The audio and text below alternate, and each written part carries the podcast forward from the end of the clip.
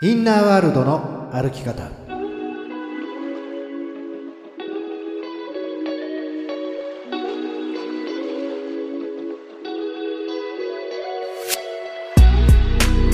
こんにちは吉田博親ですこんにちは、飯島静香です。インナーワールドの歩き方この番組は心理トレーナーの私吉田博親がリスナーの質問や相談に答えながら日々のちょっとした行動や考え方で気持ちが楽になったり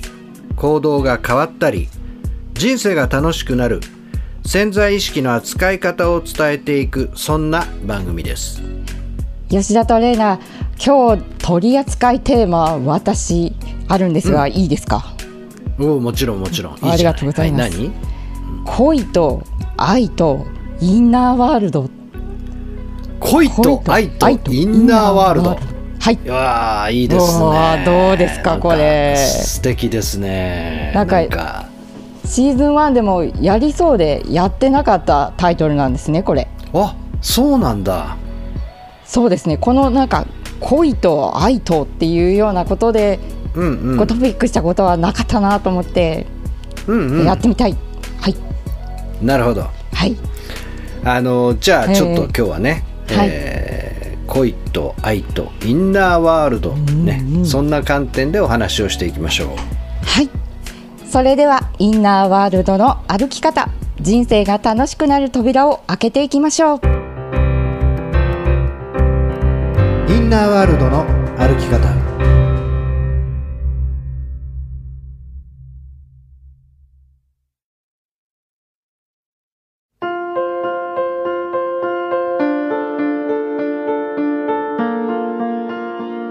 まず今日は、はいこの恋と愛とインナーワールド恋と愛とインナーワールドですね。はい。ううんんうんうん。えーよくね、はい。うん、まあその恋をするうっていん、う恋。こと、うん恋をしている時っていうことのまあ、はい漫画でもいいし、うんうんドラマでもいいし、はい自分の体験でもいいんだけど、はい。なんとなくこうイメージできる世界っていうのははい。ねはい。あのソフトフォーカスがかかってさ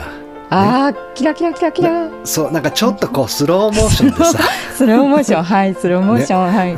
それでキャハハハキャハハハじゃないけどこうなんかすごく、 はいあのポジティブな感じがしてさ、うんうんうんうん。すごく幸せいっぱいでっていうさはい。なんかそんなような、あー二人の未来がこう見えていたりとかはい。ねそういうような感じじゃないですか。はい。ねそれで、えーまあちょっと古いことわざですけど、はい、ことわざ。はい。うん、アバタモエクボっていうね、うんうんうん。要。はねちょっとそのもう全てこう肯定的にしか見えあない。あ、はい。肯定的に。あらゆることうんうん。が肯定的にしかこう見えないので、はい。えー、なんかやめた方がいいかもよだってあの人ってなんか前の時もこうだったらしいわよとかね友達が忠告しても完全にに恋にロックオンしちゃってると、そんなことないそれは彼が騙されてただけあの人はこういう人なのよみたいに全然聞こえないわけですよね、はあ、はあはあ、人の忠告が入ってこないはいそうそうそうそうそう、だからまあこれはもう本当インナーワールド的に言ったとしてもですね、はいもう本当にもうそのねあの、はい韓流の世界みたいな インナーワールドですよねおねーすっごい寒いところで待ってたりとかいやいやサラヘヨサラヘヨサラヘヨみたいなねあおーおー、だからもうすごいこうねまあ韓国語はわからないですから、はいそれぐらいしか言えないですけど、はいまあ、すごく甘い感じがしてすごくとてもこう幸せな雰囲気があって、はいで肯定的に見えていると、うんうんうんうん、まあ、これが一般的なその恋っていうような時に起きてることであって、はいうんでもう一つ言えることはね、はいえーこれはあのね、まあ、みんな経験がある人も多いと思うんですけどはい時ですか間の概念が変わるんだよね。恋をするとうん、はいえ何ですかなんかこう、これはね、はい、まあ、これね実際科学的なことでも最近分かってきてるのはえーはいあのー私たちは日常の生活だと朝が来て昼が来て夜が来てって言って、はいえーなんか24時間っていう時間が万人に対して平等にあるように感じるじゃないですか。はいそうですねはいね。うんでも今最近ねもう超高性能な時計ができていって、はいその時計で言うとねうんうんたたかがというかさはい地上で進む時間とはいスカイツリーの上での時間はあはいすらもう違うんだよね。へえどういうこと時です間かはもうそれはね完全にやっぱり重力の影響なんですよ、いへええだからこはの時間というのはもちろんそれはね、あの古典物理学の世界の中でも、あの、アインシュタインが言っていたこの世界の最高速度っていうのは光の速度であって、うんうんうんうんはいそして光の速度に近づけば近づくほどうんうんその内部での時間は遅くなるっていうねうーんだから時間っていうのは決して万人に対して平等なものでもなく、はいそのいろんなものに影響されるっていうことなんですが、まあ、これはしあー実際の物理科学の話ええね。ええええうえんえインナーだワかーらルド実的にそうインナーワールド的にだから恋をするということは、はもうい本当にその例えば時間がはいあっという間に過ぎていくとかさ、うん楽しい時間あっという間に過ぎますよねうんなんかあのよく青春でねはいまあしーちゃんの時代はどうだったかなええ ど僕の時代はさ、い、わゆるる、い、わゆる黒電話じゃないけど、はいこういう事故事故っていうじはい、ね、うんうんそういう電話がこう家にあった時の時代っていうのはさはい今みたいなスマホとかじゃないから、はい、ね、まあその僕もそうだったんだけど、ええ彼女の家に電話するわけだよね。もう結構ハードル高いですね一番最初からそうはい、うんそうしてもうはいその、まあお母さんならまだいいけどお父さんとか出ちゃうとあもうお超父さん緊張するわけ。ええええええええええうんなんだけどやっぱり恋をしてるから、なんとかそのことをなんか彼女にたどり着くまでは頑張ろうとするっていうさ、はいはいはいそして、はいその後、はい俺どうだろうなうちの奥さんと何時間喋ったかな、はいまあ、最長4時間とか5時間ぐらいさ、まあはいずーっと喋ってんだよね。あうん、なんかそういう、はいなんつうんだろうなそれでこれはもうその普通に親からするとさ、ーはい親からするといい加減にしろっていうサインが出てるんだけど、はいうんうんうんうんまあ恋する者同士っていうのはだから時間の感覚が、はいまあ、狂ってるというか違うのうでんうんうんうんだから全然平気なんだよね。うんうんうん、で結局そういうその状態を別のそのインナーワールド的にその意識っていう観点で言うと、やっぱりこうつながってるわけですよね本当に。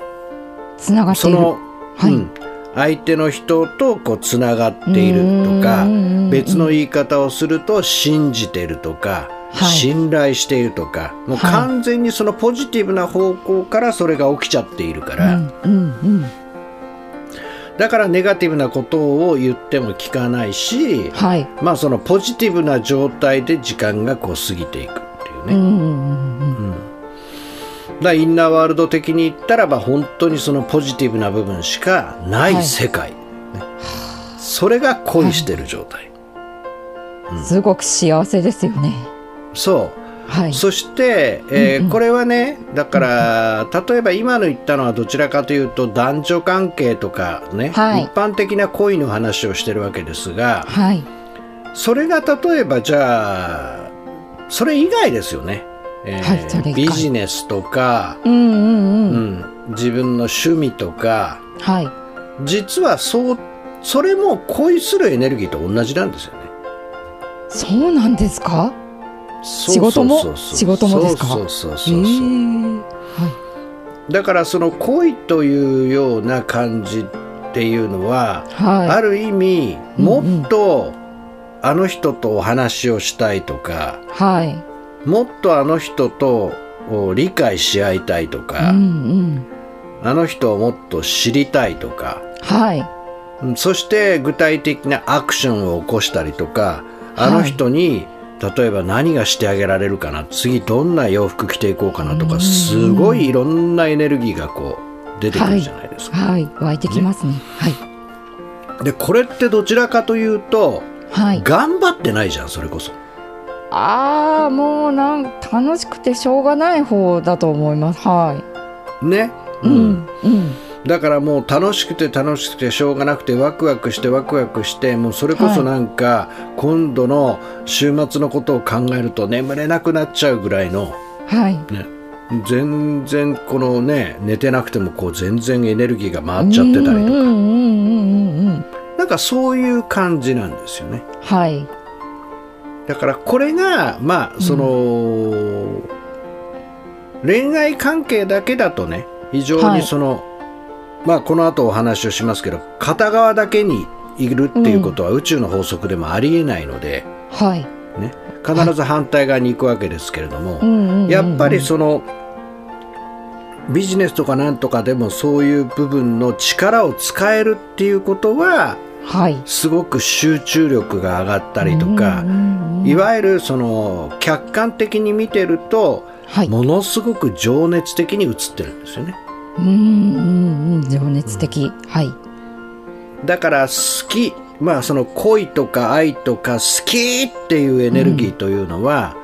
いわゆるその努力根性忍耐というものを超越してうんうんうんすごい湧き出てくる情熱の源泉みたいなそういうエネルギーになってはいうんいいですねる、うん、で、えーはいその無限に出てくるエネルギーなんですがはいね、今言ったように、その恋はねあの、ディズニーのようにですね ね昔のディズニーっていうのははいシンデレラは王子様と幸せに暮らしましたうんとさとさううんんでとさって実際はないじゃん いやーちょっとね恋はないと思いますよなんかねいいところあどれないいですかちょっとどうぞいいところもありますけれどこう関係が深くなるにつれて、なんで連絡が返事がすぐ来ないんだってなったりとそかうねそう好きだからゆえにっていうのをどうですかこのインナーワールド的にそうなんですよええええええはいこれはだからインナーワールドっていうのも宇宙の法則ではい、ねうん、片側に傾きかけたものっていうのは完全にバランスを取るために反対側に行くっていうね、んはいだから4番の曲線の法則5番のリズムの法則、はいこの辺が一番関係してきますよね、はい例えば曲線の法則で言ったら片側に答えがないので、はい、えーあるてあるところのピークを言ったらば今度はまたそのリズムが反対側の方に動くっていうねああ、振られるんすそねれで反対側の方に動こうとするっていうことはどういうことかっていうはいあとどういうことですか。はい。うん、なんかちょっとうん。あの彼が私の方を見てない気がするとかさ、まあ、はい。んそうする、と、はい、なはい。んか私の方を見てよとかもう少しね、あの香水の量を増やそうかと かさちょっと松葉の上げ方を上げてみたりとか はい、ネイルをを強めにしてみたりちょっと露出の服あのが大きいような服に変えてみようかとかさはい。いわゆるそのコントロールし始めるわけですよ。コントロール、はあ、はあ、はあ、はい。だからももっと前いた時の甘い感じとか、ううん、うん、うん。んなんか2人がこうラブラブだったりとか彼がむ、見てくれた感じとかそれを求めようとしてコントロールしたくなる。はあ、なるほど。で男性は男性の方でなんかすごええく男性うん、投影っていう部分においてもすごく可愛らしく見えていたんだけれども、うん、うん、別に本人は全然悪気がないけれどもだんだん慣れてくると、はい。前のように気を使わなくなってくるとなんかうん。自分自身があんまり大切にされてないような感じがしてあそうするとこれはこうするべきじゃないとかもっとこういう時ってこういう風にした方がいいんじゃないとか、あ、はい。なんかいろんなことを言ってうん、うん、うん。どちらかというと本当に求めてるのは、ああそうだったわねすごく教えてくれてありがとうみたいなことはいなんだけど、なんかそれを行き過ぎちゃってどんどん正しくなってっちゃったりとか常識を押し付けてはい好みのようにだから女性もこちらを振り向かせようとしたり男性も好みのような女性に変えようとしたりとかはいお互いがお互いコントロールがだんだん始まっていっちゃうわけですよね。はあコントロール対コントロールになっていくんですねそうそうそうそううそうんうんうんうんだからちょっとなんか最初だから最初のうちは全然ね気にはいポジティブなサイドしか見えてないから、ええ何にも実は変わってないのかもしれないのに、うんなんか彼の視線がちょっと違うのよねとかさあ冷たい感じがするとかそうそうそう、はいはいはいなんかその、ま、最初の時はもっと優しかったのよねとかねああつねよく聞きますよねそういうのはいでしょええなんかだからそういうふうに、えーまあリズムの法則で言うなら、はいリズムってのはね例えばこう、うんうんポジティブなことが続くことはないわけですよ。うんうんうんはいでポジティブがあってネガティブがあってまたポジティブがあってっていうねはい別の言い方をするとねこう2人がつながって、はいそれでまた喧嘩して少し離れてうんうでんまたつながって、はうん喧嘩してっていうこのこれをこう繰り返していくわけですね。はいですごく強く大きな喧嘩をしてそれをまた超えると、はいまたすごく強くつながるんだけど、はいやっぱりそれがいろんなレッスンが出てきて耐えきれないと別れてしまうとかね。恋にもレッスンが登場するんですね。うん、そうですね。うんうんうんなので、えーまあ、そのインナーワールド的に言うと恋するパワーとか、えーうんうん愛の、ね、インナーワールドっていうのは、はいまあ、すごく最初そのまずね、えー純粋なハートでいると、そういう恋をしやすいんですよ。お純粋なハート。はい。うんうんうんだから、それれはやっぱり僕がよく例に出す小さい時の子供がね、あれが食べたい、あそこに行きたい、あれが見たいとかね。うん。それで欲しいものを食べて、美味しいね、美味しいね、美味しいねって言ってるのと同じようなもんなんですね。ははい。うんうんうんうん。で、子供はどちらかというと単純なので、まあ、はいその、飽きるまで同じものを食べてるような傾向がありますけど、あ ねえ大人好きなもの、はい。大人になるとやっぱそれがこうね、はいえーもう飽きてくるとまた次のものっていうふうにこう結構なってっちゃったりするわけですうんうんうん飽きてくる。はいだからその辺がこのインナーワールド的に言うと、はい。その愛と恋がうんは発展しなくなってきて、いで実は今言ったようにその、相手を変えたくなるっていうねうんうんうんこれはどうして起きるのかはいどうってしいてうと、はいあのーこれはね心の距離っていうものが近づいてきた証なんですね。えー近くなるとそうなっちゃうんですか。そうそうそうそうするとはい何が起きるかというと、これも宇宙の法則の第2は何でしょうはい。第投二影のの宇宙法則です。イエスその通り。ねうんうんはでい投影の法則って何で何でしたっけ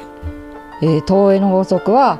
この世界は360度自分の観念信念が映し出している巨大なスクリーンです。おお完璧さすがほうほうほうありがとうございます。はい。その通りなんですよで、はいそれがねまだ、その遠い距離の場合は、はい。鏡が遠くにあるわけです、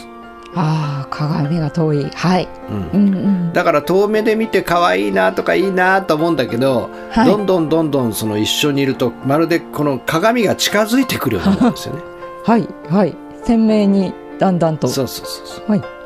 うんそうすると、うんなんだよもうちょっとこんなとこにシワがあったのかよとか ちょっと白髪じゃんえシワえ何これとかはいいろんなことがきあの見えちゃうから気になるわけですよ。はい。あほくろあるな、みたいな。そうそうそうそう。はいはい。それでなんかそれを伸ばそうとしたりと か消そうとしたりとかいろいろするわけです。はね。い。うん。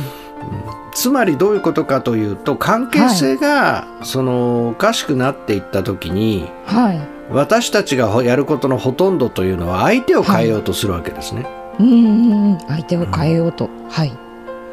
だけどそれはその宇宙の法則で言うと今言ったように、そう見えている自分自身に気がつかないと、うーんはいずっとそれが映し出されちゃうわけですよね。はあで結局ね、はいあの前に話をしたかもしれませんけどね、あの半分その結婚式のスピーチでよくあるのはね、はい、もうその何度結婚して離婚した人もねはいが言う必ず言う言葉がありますと。ありますはいもう何度も何度も結婚した離婚してまた新しく恋をして結婚してっていう人がねあのみんな言っている言葉があるんですとその言葉というのははい違うのは最初だけはいねこの人は優しいとかはいこの人は可愛いとか、はいこの人は理解してくれるとか、うん、うん、こう違うように見えるんですよ最初は、はい最初はうん、でも結局それっていうのは、かはい鏡が遠くにある鏡を見てるからはい違いそうに見えるだけなんですね。ああなるほ どもしかしたらフレームは違うのかもしれませんけど、 あー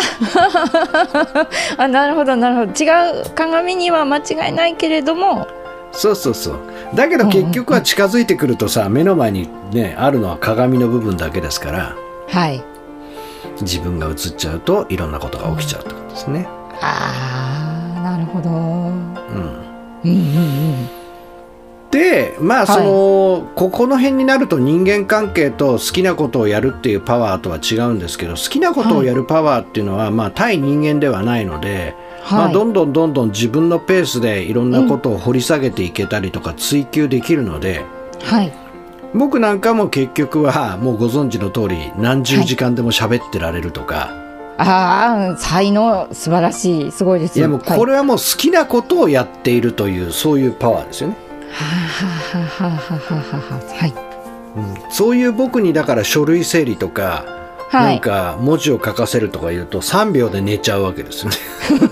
おさ一二三あーみたトレーナいな。ートレーナーうんうんうん まあ、だからその僕的に言うと僕なんかは恋する力とか好きだという力を発揮した時にはものすごいもうエネルギーがバーッと流れるけどはいまあ犠牲とは言わないんですけど好きじゃないこととかうん得意でないことは全然できないっていうタイプですうよんうね。んうんうんそしてやっぱり、はいまあその人間関係においてはいっていうのはやっぱりその恋するっていうのはねすごくいいことなんですよ。うんうんうん、はい。いいこと。なぜなら、あのーうちの娘はですねはい。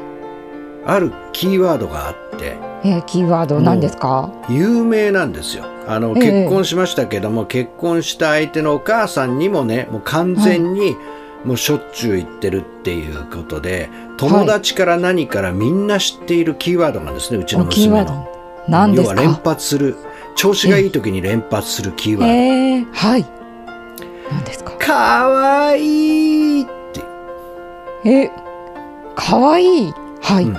んでうんこれがはい。例えばええね、例えばあのーなんか小さい子供を見て可愛いとかならわかりますけども、はい。ね、ええおばあちゃんを見ても、うん。ね、例えばこうこじゃれたバッグを見ても、はい。ね、あのーなんかこうおちょっと変わったパフェを見ても全部可愛いなんですよ。えー、か、可愛いはい。うんで、はい私ボキャブラリーがないのよねって本人言ってるんですけど僕ははどんどん言いなさいと。えー、はい。なぜなら、んこれこそが恋するインナーワールドから見えてる証だから。えー、だからいうん恋するインナーワールドから見えてるからもうはい対象が可愛いって見えちゃうわけですよ。で可愛いものって、はい自分の方から近づきたくなったりはい。こうハグしたくなったりつながりたくなりませんかなります。なる。ワンちゃん、猫ちゃんとかも可愛いって思ったら。でしょはい。だだからそれがいろんなものに見えてるっていうのはまさに恋するパワーのインナーワールドからの見えてることなので。はい。 だから僕はああよかったこいつはこういうふうに世界が見えててっていう全然その否定だから否定しなくていいよってもう前の言いたいように言いなさいって言ってたらもうねその嫁いだ先のお母さんがね本当にね、もうねうちの娘はサリって言いますけどサリちゃんはもうほんと可愛い可愛いがもう出てる時は本当に可愛いわねっつってね よく言われてわあいいすご いそうや、はそうい、そうやって結局は可愛い可愛いって言ってるところが可愛がられてるんですよ、はあ素敵だからそういう部分においてまあ僕はねこれだから具体的にお母さんなんかにもその可愛いコーチングっていうのをする時があるぐらいだから、はい可愛いコーチなンんグ、か可は愛いっていうね、あのー部分をそのはい子供と共感するっていうのもすごくいいんですよ。はなので、まあ、その恋するパワーというのは、あうんうんうん、まあね、あのそんな感じですごくつながっ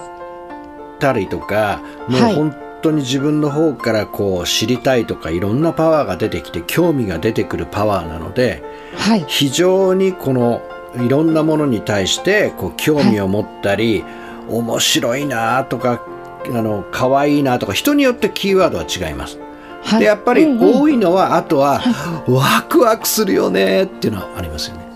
ワクワクうんワクワクですねはいワクワクする時っていうのもやっぱりこれはもう完全に恋している状態なのであーキラキラして見えるのに対してこうワクワクってなりますそうはいそうそうそう,、うんうんうんうんだからそういう人によっていろいろありますけどもそういう言葉とかっていうのはどんどん使った方がいいです。とととトレーナー、は幸せだなーっていうキーワードはどうですかい、いいじゃないですかあいいんですか最高じゃないですか。あねあはいもうそれはもう一番ねみんなが求めてるものですから、うんうんうん全て受容する女性性のエネルギーでいいと思いますよ。ああ私じゃあそれを使っていこうと思いますいいですね。はいはいとにかくねその恋をするってね、例えばねまあしーちゃんも僕もパートナーがいるわけですけども、はい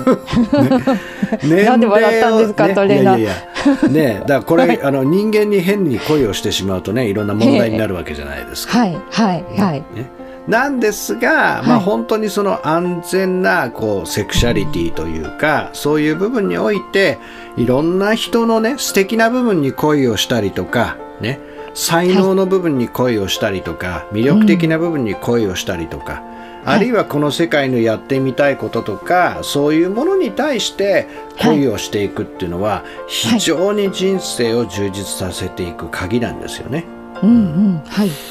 でこれはだからインナーワールド的に言うとですねやっぱり自分自身とつながっていたりとか、自分自身を本当に愛していたりとか自分自身が平和でいる、さっきしーちゃんが言ったように幸せだなっていうね、そのニュートラルな状態にいればそういうものがどんどんどんどん自然と入ってくる状態になっていく、それがまあ恋するパワーですよっていうお話でした。エンジェルボイス天使の言葉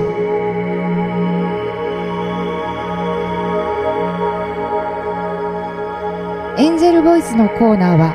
吉田トレーナーが直感を使って必要な言葉をお伝えするそんなコーナーですそれでは今日のエンジェルボイスお聞きください気づき発見本当に大切なことに気づく時かもしれません気づきとは真実との出会いでありあなたに理解と変革をもたらします分かっているけれどできないやめられないというのは本当には気づいていない証拠なのです成長と変革を強く求めましょう気づきの人生は視野を広げあなたを光へと導いてくれることでしょう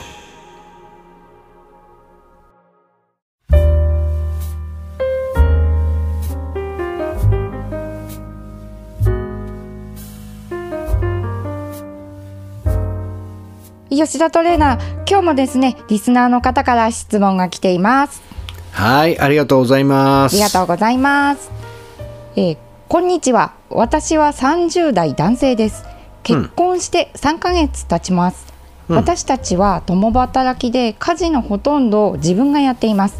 うん付き合っている時からもそうでしたが妻偉いがね家事 をや偉い妻が家事をやってくれませんそのことについて話し合いをしようとすると部屋に閉じこもって23日話しかけても無視されるような状態ですうんまだ結婚生活は始まったばかりですしどのようにしたら家事を分担していけるような話し合いをすることができるでしょうか妻のインナーワールドはどうなっていますか、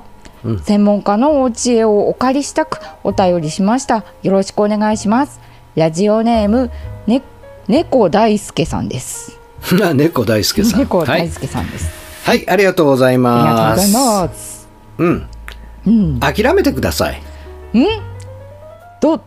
ちがどっちをどっちが諦めますか彼女に家事をやってもらうことを諦めてみてください。はあはあはあはあはあはあえはい、うん、うんうんまずそれをできるかどうか、あのね、一旦そのことを受け入れられるかどうかですね。これはですね、はい意識で言うと、はいい、わゆる期待というもののレッスンなんですね。期待はい、うん、だからいやいつか彼女があー、理解してえー家事を手伝ってくれるはずだとはい手伝って僕くれがるここはまでやれば、いうんうんきっと彼女ははい自分もやるよと言ってくれるはずだとはずだと、うんはいそういういろんな期待があるんですが、はい全くその期待がこうね自分の思った通りにならず、はいなんかそれをちらっとでも話そうとするとシュルシュルっと彼女が逃げてしまううんうんはい閉じ込と。めでてどうしたらいいでしょうかっていう心の状態なんですね。はい、はいなので僕はうんその期待を手放すという意味ではいはい一回諦めてくださいと言ったわけですね。おーなるほどではいあのーじゃあ彼女はなぜ、なぜえー家事をしないのか。はいうんうんうん、えーなぜしまあませんか、はい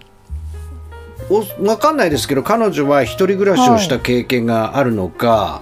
ね、どうなのか詳しい状況は分かんないですけど、あまそうあ、です実ね家暮らしで全然やったことがなくて本当に一緒に今暮らしてるのか、それともはい一人でいた時はやってたのか、うんうんうんう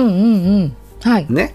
はいなので細かい話はちょっともう少し、えーデータがないと分からないですけれどもはいなんかこの感じだとその話をしようとした雰囲気になるとシュッと逃げちゃうわけじゃないですか。ええええちょっとね口も切ってくれない、はいうんうんうんうんうんうんだから、まあ、本人は何かの理由があってやりたくないんですよね。はいはい、やりたくない、うん、でそれを、おーはいさっきあったように猫大輔さんの方が期待を持っていると、なんかこういつかこう捕まえてやろうかなっていうエネルギーでいればいるほど敏感な人だったらこれ嫌ですよね。嫌ですうん、ずーっとこうやって手をもうやってこうやって捕まえようとされてたら逃げるじゃないですか。ええええええ捕まえられるのは嫌だと思いますうん、うんでだからその、えー実際問題一人暮らしをしていって自分で家事をしていた経験があるなしっていうのもある程度ありますけれども、はい、ね、もし本当にそういうことが全然普通にできるはずなのにうんそれをやってるんだとしたら一つははい一つはまあ甘ったれてるわけですね。あまったれ、うんまったれだから、はい、その、やってもらうということに対して幸せを持っている。うんうんでも、あのーおそらくね、その態度を見るとですね、そっちじゃないですね、もう一つの方ですね。もう一つの方というのは、は何いかっていうと、はい本当は申し訳ない、私もやらなきゃなと思ってるわけですよ。はあはあはあはあはいそれでそれで、だから例えば、うーん想像してみてください例えばね、はいえーしーちゃんが、はいあのー帰ったらね、はいはいあの旦那さんがすごい疲れてる中、はいねあのはい洗い物をしていたと。おーはい想像ねしています、うんはい、うん、で自分自身がはい、こう途中から、ねはい割って入ってはい語りかけるっていうこともできるし、はいまあ途中までやってるんだからそのままそのペースでややらせてあげようとかはいいうこともはできるわけだけど、い、うんうんなんか疲れてんのにお皿洗ってたりとかなんとかやってたら申し訳ないと思わない申し訳ない思います申し訳な、ねそんな状態でって思います、うんはいでその状態を見ている時にはいやっぱりそのそれは結局投影なわけですよねはいはい、だけどそのつその投影というものを見たくないから、ね彼女はコミュニケーションせずに引っ込んじゃうわけです、うんつまり猫大輔さんのに対して何か投影が張り付いていてネガティブな、ネガティブなはいうん、だからそのその話題をしようとするとそこに張り付いているネガティブな投影を感じたくなくて、はい無視して部屋に入っちゃうわけです。おーはい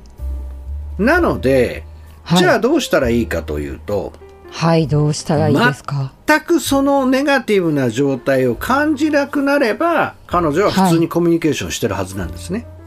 はあなるほど申し訳ない気持ちがななくなったらいいですかそうじゃあそれ具体的にどうしたらいいかというと、まずだから最初はね、はいまあこれもねだから本当お試しなんですけど、うんもう極端に言ったうん試らし本当にね、はい手放しちゃったらずーっと家事をやることになるかもしれないですよ。ね大す猫大輔さんがそう。で、はいそのことをひっくるめてでも、はいうん、あのー彼女と生きて幸せになるってうんいうう、んちゃんとコミットがあるかどうかですね。コミットはいうん。うんうんで、そこまで手放せたら、はい、ねあのーまあ、十分に可能性はあると思います。はあじゃあ次にどうしたらいいかというとですねどうしたらいいですかはいもう、ポイントはですね、いかに女性をキュンとさせられるかですよ。ないいですね今日恋と愛とキュンでしょはい、うんはいいわゆる今の状態というのははい例えば洗い物終わった後に、あーってため息ついてはいあーとかねそういう状態で、あのーちょっとさ話したいんだけどさとか言ったとししたら、はいなんかこう自分のせいでそんな状態になってると思ったらもはいう嫌で逃げちゃうわけですよね。はいな女私のこと責められるのかしらそうそうそうそうそう、えーと思っちゃうから逃げちゃうじゃないですか。はいね。逃げちゃだうからもうそれを完全にもう,、もう自分がやるんだっていう形で手放していう、はい手放せことが第一点そしてですよ、はいそしてうんもうね、はい君のためならキュッキュッキュー愛のためならランランラン」とかいいですねはいはい「 か愛かわいしいているのよ ピカピカ」とか言いながらですねはいねそうやって本当に楽しそうにやってったり、ねはいうん、いわゆるけなげけなげけなげにね、うんうん本当にやっていると、はい女性はキュンとなるわけですよ。素敵ってなるんですね、可愛、いい、それこそ。かわいいかわいいかわいい、いい言葉だなうんいい言葉ですそうなると、はいか要するにそれは今日も言ったように寄ってきますよね。あそして、うんうんうんうん結果として、あはい私にできることあるとか、うんそういう形になっていくんですね。コミュニケーションがこう取りやすい感じになっていくってことですかね。そうです。だかはらあ今の波動あり方で言うと、はい彼女が非常にネガティブなものを貼り付けやすい波動エネルギーでいるので、彼女は逃げてしまう。うんうん。で猫大輔さんの中にはそのね期待があるので期待を一は回い手放して、そしてもう本当にねもう2人でいることが幸せだなっていうところを見せているそのけなげさを見せられるとはい。彼女がキュンとしたらこの先は大いに変化する可能性がありますよっていうお話でしたインナーワールドの歩き方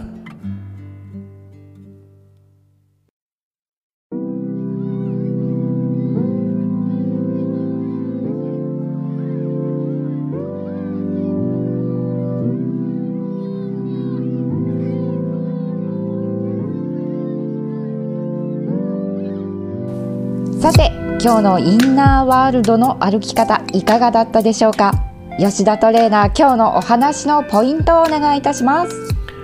はい、えーっとですね、まずは、えーっと、恋と愛のインナーワールドっていうね、んうんはいでもちろん人間に対する恋とかあのもあるんですけども、はい基本的にはその恋する力っていうのは非常に人生をまあキラキラさせたりとかあの非常にこうねポジティブに持ってったりまあなんといってもその無尽蔵に湧いてくるもっと知りたいとかもっとつながりたいもっともっと何々したいというパワーになっていくのでまあそれがいわゆる情熱の源泉的なね、えーものにつながっていく非常にいいパワーになると。はいただ人間関係で言うと恋というのは必ず冷める、それは、えー曲線の法則リズムの法則を通して必ず変化をもたらしていくで、この時に気がつかないと相手を変えることが幸せになるというふうにみんな思い込んで相手を変えてしまうんだけれどもね、はいあのさっき例えね例え話で言ってもし本当に相手を変えても相手を変えても結局違うのは最初だけど、最初だけなはいなぜなら遠くにあった鏡が近づいてくると映ってるのは全部自分だから自分のどんな投影がそこに張り付いてんのかはいだから例えばすごくそこに、えーこうするべきという正しさが映っているとかあるいはなんか自分が大切にされてないんじゃないかというような無価値観が映るやすいのかとかそういうようなことをいっぱいコミュニケーションを通してあもうこの人は本当に純粋にただ無実だそしてこの人は本当にえーす光そのものだという部分でその人の魅力とか光の部分に互いがお互いフォーカスできるようになればどんどんどんどん関係性というのは前に進んでいき、えそしてまあポジティブな曲とネガティブな曲を2人で超えてった分絆が強くなって素晴らしいカップルになっていくっていうねまあちょっと後半は付け足した部分がありますけどそんなお話を前半ではしていきました。はいで後半のですね質問に関してはですね、まあそのまず期待っていうレッスンだよっていうことがあるので、そのいつかやってくれるとかこういうふうにしてさえいればきっと何々点点点っていうね、うんその期待をまず手放すっていうことですよね。はいうんで期待を手放していいった時に初めて自分が放っているその波動が変わりそのネガティブな波動でなくなればパートナーの方というのはもっと近づきやすくなると。うん、そしてど本当にそれをねもう本当にキーワードは「けなげ」って言いましたけどけなげに一生懸命やっている時、やっていると女性がキュンとなってキュンとなるとですね非常にチャンスで、えーはい可愛いっていうものには近づいてくるのでですね関係性が変わって、彼女もきっと手伝ってくれるようになりますよっていうお話でした。さてこの番組ではお聞きのあなたからの質問相談などをお待ちしていますやりたいのにできない頑張っているのにいつも同じ結果になってしまう今よりもっと成功したい自分を輝かせたいなどなど人生を楽しみたいのに楽しめないそんなお悩みや相談心の仕組みの質問何でも聞いてください質問の宛先はひらがなで吉田ひろちかと検索していただいて YouTube、アメブロ LINE 公式などからお寄せくださいまたインナーワールドの歩き方公式ブログを公開していますこちらもチェックしてみてくださいはい、えー質問などお待ちしていますインナーワールドの歩き方今日はこの辺でお別れですお相手は飯島静香と吉田博親でしたまた次回え同じ時間にインナーワールドでお会いしましょう